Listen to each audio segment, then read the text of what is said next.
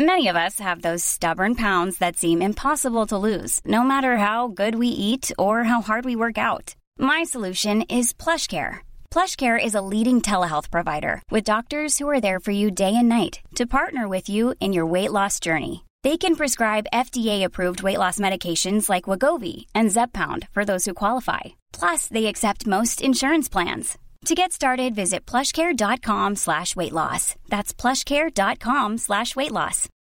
Millions of people have lost weight with personalized plans from Noom. Like Evan, who can't stand salads and still lost 50 pounds. Salads generally for most people are the easy button, right? For me, that wasn't an option. I never really was a salad guy. That's just not who I am. But Noom worked for me. Get your personalized plan today at Noom.com. Real Noom user compensated to provide their story. In four weeks, the typical Noom user can expect to lose one to two pounds per week. Individual results may vary.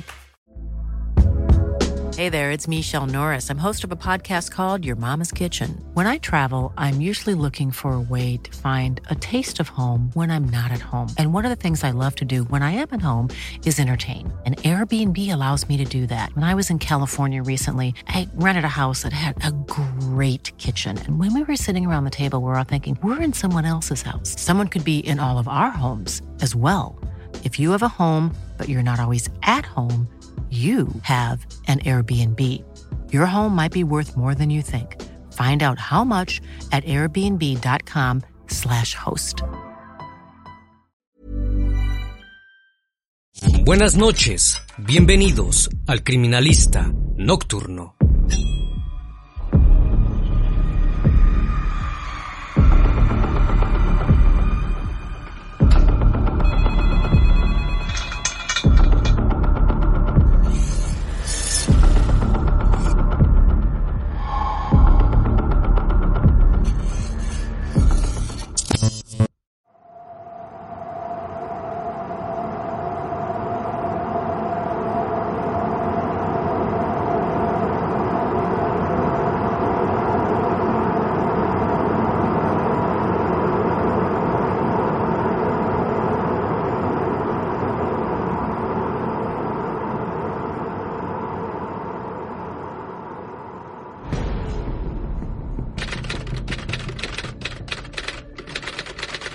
La ciudad de Tokio en Japón es sin lugar a duda el centro político, económico y cultural de ese país y una de las ciudades más grandes del mundo, la cual alberga en su historia numerosos desastres e historias de éxito que han recorrido el mundo. Tal es el caso ocurrido hace 32 años, el cual dejó en claro que el ser humano no tiene límites. El 24 de enero de 1989, el hallazgo de un tambor de 208 litros, lleno de concreto en una fábrica abandonada, en una esquina de un lote baldío, en la ciudad de Koto al este del centro de Tokio, en Japón, contó una historia siniestra, por más decir impresionante, que tuvo una duración de 44 días, la cual fue descubierta, luego de que dos agentes de policía interrogaran a dos jóvenes el día anterior por la sospecha del asesinato de una mujer y su hijo. Una vez estando en la comisaría fueron separados en diferentes salas de interrogatorio. Uno de los oficiales le hizo creer a uno de los jóvenes que estaba enterado de lo que habían hecho. El muchacho pensó que su compañero había confesado el crimen. Les dijo a los agentes dónde encontrar el cuerpo. No obstante, los oficiales quedaron impresionados, ya que la persona a la que se referían era una mujer diferente que llevaba nueve días de ser asesinada. Cuando la policía arribó al lugar, encontraron el tambor lleno de concreto. Al manipularlo, una hedora putrefacción salió del interior. Al abrirlo encontraron restos de cabello, evidentemente de un cuerpo. Cuando rompieron el tambor, encontraron a una chica cubierta con una bolsa y una manta, con signos evidentes de violencia totalmente irreconocible. Una vez que el cuerpo fue recuperado, lograron encontrar una infinidad de signos de tortura, huesos rotos y un severo daño en su útero. También se descubrió que la joven estaba embarazada. Era tanta la violencia ejercida que la chica solo pudo ser identificada por sus huellas dactilares. El cuerpo correspondía a Junko Furuta de 17 años de edad, nacida en Misato, en la prefectura de Saitama, Ella vivía con sus padres y dos de sus hermanos. Era una estudiante de tercer año de secundaria de la escuela de Yasho Minami. Junko era una joven tranquila, muy alegre y respetuosa, que se llevaba bien con todas las personas. En el colegio era bastante tímida y solo se dedicaba a sus estudios. Era muy inteligente, tanto así que destacaba en todas las asignaturas del colegio. Debido a su carácter introvertido, jamás había tenido novio ni ningún tipo de relación con alguien. No le gustaba salir a fiestas y tampoco tenía ningún vicio. Por las tardes trabajaba por algunas horas en una fábrica de moldeo de plástico, dos veces por semana, pues tenía pensado ahorrar para su viaje de graduación, pero debido a que trabajaba muy poco y no ganaba lo suficiente, buscó un nuevo empleo en una tienda de electrónica, donde tenía pensado trabajar de tiempo completo una vez terminados sus estudios. Cada noche la chica llegaba a casa como de costumbre. Sin embargo, el 25 de noviembre de 1988 no lo hizo. Una vez que sus padres se percataron de la ausencia de la joven, llamaron a la policía y reportaron la desaparición de su hija, pero horas más tarde, Junko llamó y les dijo que había escapado de casa y que se estaría quedando con un amigo y colgó. Aquel día de noviembre, un compañero de clase llamado Hiroshi Miyano, quien estaba obsesionado con Junko, se encontraba en compañía de su amigo Nobuharu Minato, deambulando por las calles de la ciudad de Misato, pues habían acordado verse por la noche para robar en algunos negocios y ver si tenían suerte de encontrar algunas mujeres para abusar de ellas. Alrededor de las 8.30 de la noche, aquellos jóvenes observaron a Furuta en una bicicleta mientras ésta se dirigía a casa. Hiroshi vio la oportunidad perfecta y le dijo a Minato que derribara a la joven de la bicicleta y corriera. Y así ocurrió. Una vez que Junko se encontraba en el suelo, Hiroshi se acercó y bajo el pretexto de que había presenciado el ataque, se mostró preocupado y se ofreció a llevarla a casa. Ella aceptó tal gesto sin darse cuenta de aquel plan siniestro que estos sujetos habían planeado. Durante el trayecto, amenazó a la joven con hacerle daño si no hacía lo que decía, así que ante las amenazas la llevó a un almacén cercano, con la intención de abusar de ella. Como Junko se resistía, y ya no le dijo que más le valía hacer lo que le estaba pidiendo, de otra forma, la asesinaría, pues le reveló que pertenecía a una mafia japonesa llamada Yakuza, la cual llevaba operando desde el siglo XVII en Japón. Dicha organización es extremadamente peligrosa, pues sus actividades principales son la extorsión, el tráfico de estupefacientes, de armas y de seres humanos. Al saber esto, la joven no opuso mayor resistencia y una vez ahí, abusó de ella en reiteradas ocasiones. Posterior a eso se le ocurrió llevarla a un hotel para continuar con su macabro plan.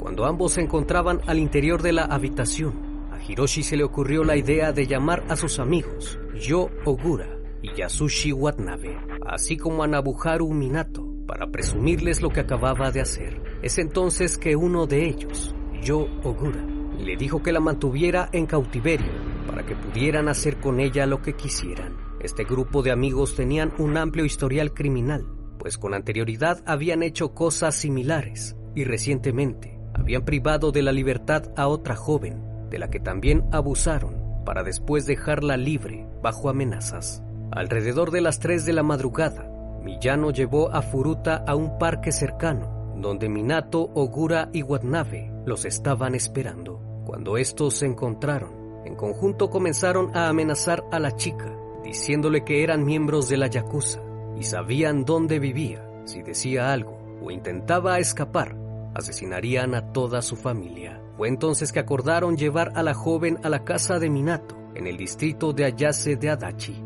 donde la tendrían en cautiverio. Al llegar comenzaron a humillarla y abusar de ella en grupo, y una vez que terminaron de satisfacer sus perversidades, la escondieron y se turnaban para cuidarla. Dos días después, el 27 de noviembre, el grupo de jóvenes obligó a Junko a llamarle a su familia para decirles que estaba bien y que detuvieran la investigación policial sobre su desaparición. Ante la llamada, los padres de la chica se comunicaron nuevamente a la comisaría para decirles que todo había sido un malentendido, pues su hija se encontraba con un amigo del colegio así que la policía dejó de buscar a Junko. Cuando los padres de Minato vieron a la joven, los agresores obligaron a Junko a hacerse pasar por la novia de uno de ellos, pero su rostro de angustia hizo que sus padres se dieran cuenta de que algo no andaba bien. Sin embargo, no hicieron nada al respecto, pues le temían a su hijo, ya que este era muy violento y agresivo, además de que sabían sobre las conexiones que los amigos de su hijo tenían con la mafia y temían a represalias. Pronto los progenitores del chico se dieron cuenta que la tenían en contra de su voluntad. Incluso su hermano estaba al tanto de lo sucedido, pero ninguno de sus familiares hizo nada para evitar la desgracia. Esto fue el comienzo de uno de los casos más terribles jamás cometidos hacia una persona que se hayan visto. Pronto el lugar se convirtió en un sitio de reunión habitual para las pandillas, pues estos sujetos invitaron a grupos de personas, incluyendo a miembros de la Yakuza, a atormentar a la joven, a golpearla y para que abusaran de ella. Para el séptimo día, Junko había sido abusada y violentada en más de 100 ocasiones. La tenían sin comer y sin ninguna prenda. Cada día que pasaba la humillaban de formas inhumanas. A menudo la dejaban dormir en el balcón pese a las bajas temperaturas, muy por debajo de cero grados.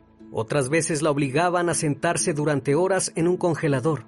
Después la sacaban y la obligaban a beber su propia orina. La alimentaban con cucarachas, para posteriormente obligarla a tocarse frente a ellos, a bailar y a cantar canciones mientras la golpeaban. Entre las tantas torturas figuraban la introducción de cuerpos extraños dentro de su parte íntima, incluyendo una barra de hierro. Los días transcurrieron y Junko Furuta estaba totalmente destrozada. Una noche, se dio cuenta que sus victimarios estaban durmiendo. Al ver la oportunidad intentó escapar. Como la joven estaba totalmente golpeada, se arrastró como pudo y bajó las escaleras lentamente. Una vez que alcanzó el teléfono, llamó al número de emergencias, pero para su mala fortuna Hiroshi la vio y logró colgar justo a tiempo antes de que ella pudiera decir algo. Posterior a eso la golpeó. Inmediatamente la policía regresó la llamada y Hiroshi les informó que había sido un error y que había marcado por equivocación. La policía no indagó más y concluyó la llamada. Después de que colgó, Hiroshi llamó a los otros miembros del grupo y la subieron al cuarto donde la tenían privada de la libertad. Una vez ahí, la castigaron brutalmente. Comenzaron a burlarse de ella. Prendieron una vela y con la llama de esta la quemaron. No contentos con esto, rociaron el líquido de algunos encendedores en las piernas de la chica y le prendieron fuego, como castigo por intentar huir. Debido a tan salvaje acto, Junko entró en convulsiones, pero sus agresores pensaron que solo estaba mintiendo y se burlaron de ella. Debido a esto, le prendieron fuego en los pies hasta que la chica no soportó el dolor y apagaron el fuego.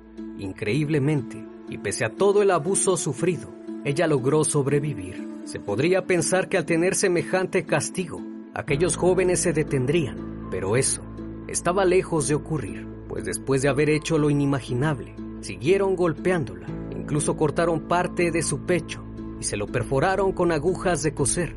En una ocasión, uno de ellos se le ocurrió la idea de prender fuegos pirotécnicos en el recto de la joven, pese a que ésta le suplicaba que se detuvieran. A estas alturas, Junko dejó de ser víctima de abuso, pues estaba tan lastimada que dejó de ser atractiva para ellos, pero se logró establecer que abusaron de ella entre 400 a 500 veces por más de 100 hombres. La situación llegó al punto de que le tiraban mancuernas deportivas en su estómago y la quemaban para apagar sus cigarrillos. Le ataron las manos al techo y usaron su cuerpo como un saco de boxeo hasta que sus órganos internos se molieron por dentro, de tal forma que la sangre salía de su boca. En un momento, su nariz se llenó de tanta sangre que solo podía respirar por la boca. Estaba tan desnutrida y deshidratada debido al hambre prolongada que ni siquiera se podía mantener en pie. El lugar donde se encontraba estaba lleno de heces fecales y orina, pero como aquellos hombres no soportaban más el olor, la obligaban a bajar al baño. Le llevaban más de una hora arrastrarse por las escaleras para llegar ahí, pues su cuerpo estaba tan lastimado y sin fuerzas. A estas alturas Furuta estaba incapacitada para caminar.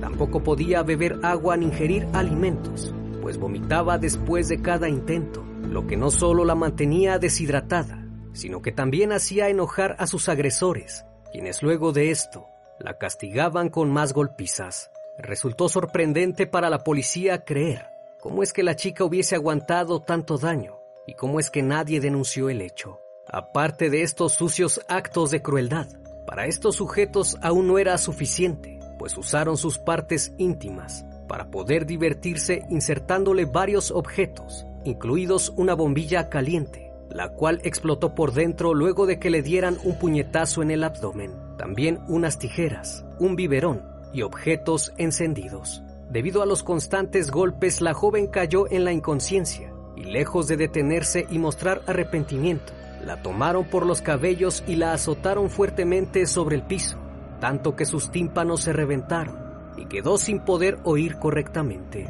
Esto ocasionaba que ellos se enfurecieran aún más. Como la chica no reaccionaba, metieron su cabeza en un balde de agua hasta que nuevamente reaccionó, pues debido a que se estaba ahogando, su cuerpo logró reanimarla. Para ese entonces llevaba más de 30 días de castigo. La brutalidad de los ataques alteró dramáticamente la apariencia de Furuta, pues su rostro estaba tan hinchado que era muy difícil distinguir sus rasgos. Sus manos estaban deshechas, las uñas estaban rotas y su cuerpo emanaba un fuerte olor a podrido. Estaba tan delgada que se podían notar los huesos, cada parte y cada extremidad visible tenía moretones. Sus párpados estaban tan quemados por la cera que dejaron caer sobre su rostro que no podía ver. Después de ver el estado actual de Junko, los chicos perdieron interés en ella y como resultado de esto, pensaron en raptar a otra chica, la cual entró de la misma forma que Junko, aplicando su mismo modus operandi, y fue abusada en grupo, pero dejada en libertad. Durante los 44 días que duró su martirio, Furuta les rogó día con día que la asesinaran, pero ellos no deseaban eso. Querían satisfacer sus retorcidas mentes de una manera tan vil y despiadada, de tal forma que pasó de ser un ser humano a un objeto de diversión. Llegó el 4 de enero de 1989. Ese día los jóvenes querían divertirse aún más. Junko no podía levantarse y se encontraba inmóvil sobre el suelo. Aún así la desafiaron a un juego de fichas llamado Solitario Maihon el cual tiene como objetivo despejar el tablero eliminando todos los pares idénticos de la composición del juego. Inesperadamente, y pese a no estar bien física y mentalmente, logró ganarle a los chicos. Así que para castigarla de nuevo, la hicieron ponerse de pie y le golpearon los pies con un palo, hasta que su cuerpo colapsó y cayó al suelo en un ataque de convulsiones. Como Junko estaba sangrando profusamente, y salía pus de sus quemaduras infectadas. Los sujetos se cubrieron las manos con bolsas de plástico y continuaron golpeándola. Dejaron caer una mancuerna de hierro sobre su estómago y finalmente le prendieron fuego. El ataque final duró cerca de dos horas, hasta que Junko no soportó más y perdió la vida aquel día. Sin embargo, sus agresores no se dieron cuenta y se fueron. Horas después, el hermano de Minato entró a su habitación y se percató de que la chica no se movía y parecía no respirar. Así que llamó a su hermano y le dijo que Junko parecía estar sin vida.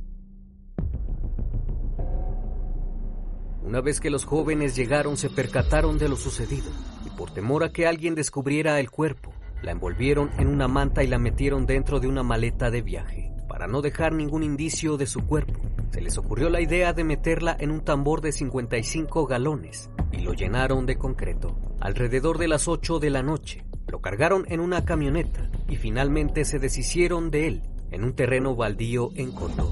19 días después, el 23 de enero de 1989, Hiroshi Miyano y Joe Ogura fueron arrestados por abusar de la chica de 19 años, a la que habían privado de la libertad, ya que se encontró ropa de mujer interior en uno de los domicilios de los agresores.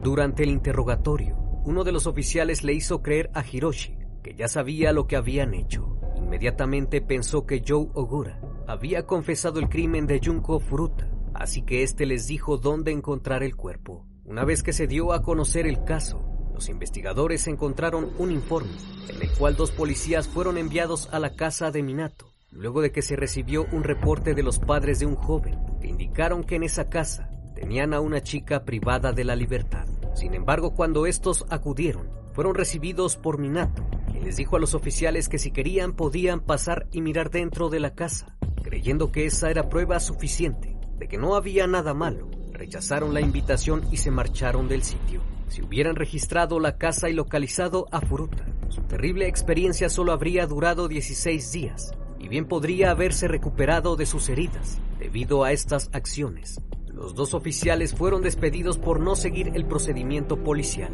El joven que reportó el hecho a sus padres les mencionó que acudieron a la casa de Minato y presuntamente él los obligó a abusar de la chica. Cuando el joven abandonó el lugar, llegó a su casa y le contó a su hermano lo sucedido y este le contó a sus padres lo que había ocurrido. Posteriormente los progenitores contactaron a la policía. No obstante, el ADN de uno de ellos fue encontrado en el cuerpo de Furuta. Después del arresto de Hiroshi y Ogura, quien apenas hacía unos días fue arrestado por abusar de otra joven, se sumaron otras dos personas más, Yasushi Watanabe, Nobuharu Minato y el hermano de Minato, por complicidad en el caso. Sin embargo, debido a que estos eran muy jóvenes, el tribunal japonés no dio a conocer sus nombres inicialmente, aunque debido a la crueldad del caso, algunos periodistas aseguraron que los agresores no merecían que nadie defendiera sus derechos humanos. Aunque el grupo de cuatro jóvenes fueron los principales culpables del asesinato, se cree que pudieron ser un centenar de hombres los que la violentaron, pues la necropsia arrojó más de 100 restos de ADN de diferentes personas. Los estudios forenses informaron que la causa del deceso fue por una conmoción de choque. Debido a la tortura infligida, fue tanto el sufrimiento y el estrés que su cerebro se redujo de tamaño. Cuando los padres de Furuta se enteraron de lo que estos jóvenes le habían hecho a su hija, la progenitora de esta, se desmayó debido a un trauma mental y tuvo que ser sometida a un tratamiento psiquiátrico, pues no pudo soportar el escuchar tantas atrocidades a las que fue sometida su hija. Antes del juicio, las investigaciones demostraron que el autor intelectual del asesinato había sido Hiroshi Miyano, el cual era compañero de Junko Furuta en la secundaria. El joven estaba obsesionado con ella, que en más de una ocasión intentó cortejarla, pero Junko jamás le prestó atención, pues sabía de la conexión que Hiroshi tenía con la mafia. Además, Furuta era una joven que se preocupaba por sus estudios no tenía en mente alguna relación pero este sujeto no estaba acostumbrado a que lo rechazaran, pues a menudo se salía con la suya, pues todos lo respetaban y le temían, porque no era un secreto. El chico pertenecía a la Yakuza. Se cree que la versión de que encontraron a Junko por casualidad es mentira, pues Hiroshi había planeado vengarse por el rechazo de ella. Los cuatro integrantes de la banda se declararon culpables de haber cometido lesiones en el cuerpo de la chica, pero negaron haberla asesinado debido a que los perpetradores eran todos menores cuando se cometió el crimen. No pudieron juzgarlos como adultos. En julio de 1990, un tribunal de primera instancia condenó a Hiroshi Miyano, el presunto líder del crimen, a 17 años de prisión. Sin embargo, el joven no estaba contento con la sentencia y apeló la decisión. Debido a esto, le dieron tres años adicionales y su sentencia final fue de 20 años. Además de que los padres del agresor tuvieron que pagar 50 millones de yenes a los padres de Furuta por concepto de reparación del daño. Nobuharu Minato, quien originalmente recibió una sentencia de 4 a 6 años, recibió una condena final de 8 años en prisión. Los padres y el hermano de Minato no fueron acusados por el crimen, a pesar de que estaban conscientes de todos los acontecimientos. Yasushi Watanabe fue sentenciado de igual forma a 8 años por complicidad en el caso. Y finalmente Joe Ogura estuvo ocho años en prisión juvenil antes de ser liberado en agosto de 1999. Después de su liberación, se dice que se jactó de su papel en el caso de Jung. Una vez terminado el juicio, las personas consideraron que las sentencias eran demasiado injustas, pues un acto como ese merecía una sentencia más severa por la brutalidad del mismo. Tres de los cuatro sujetos implicados en el caso salieron de prisión antes de los ocho años julio de 2004, Joe Ogura fue arrestado por agredir a un hombre que pensó que había estado involucrado con su novia. Lo golpeó y lo empujó dentro de su camioneta para después recibir una paliza que tuvo una duración de cuatro horas. Por este acto, fue ingresado nuevamente a la cárcel y sentenciado a siete años. Luego del hecho, la madre de Ogura culpó de todo lo malo que le ocurría a su hijo al asunto de Junko Furuta.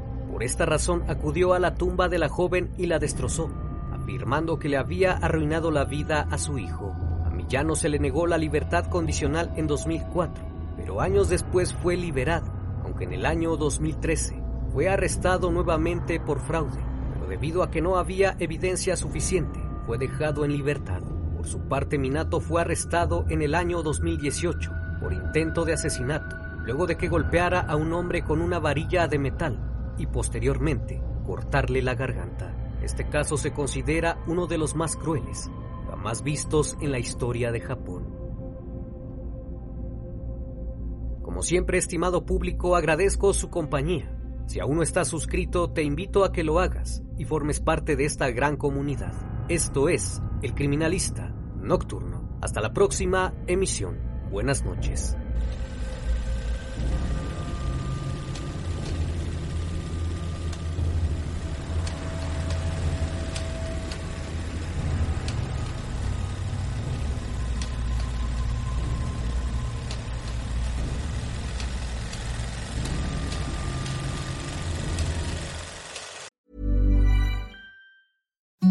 Imagine the softest sheets you've ever felt. Now imagine them getting even softer over time. That's what you'll feel with Bowl and Branch's organic cotton sheets. In a recent customer survey, 96% replied that Bowl and Branch sheets get softer with every wash. Start getting your best night's sleep in these sheets that get softer and softer for years to come. Try their sheets with a 30-night guarantee. Plus, get 15% off your first order at bowlandbranch.com. Code BUTTERY. Exclusions apply. See site for details.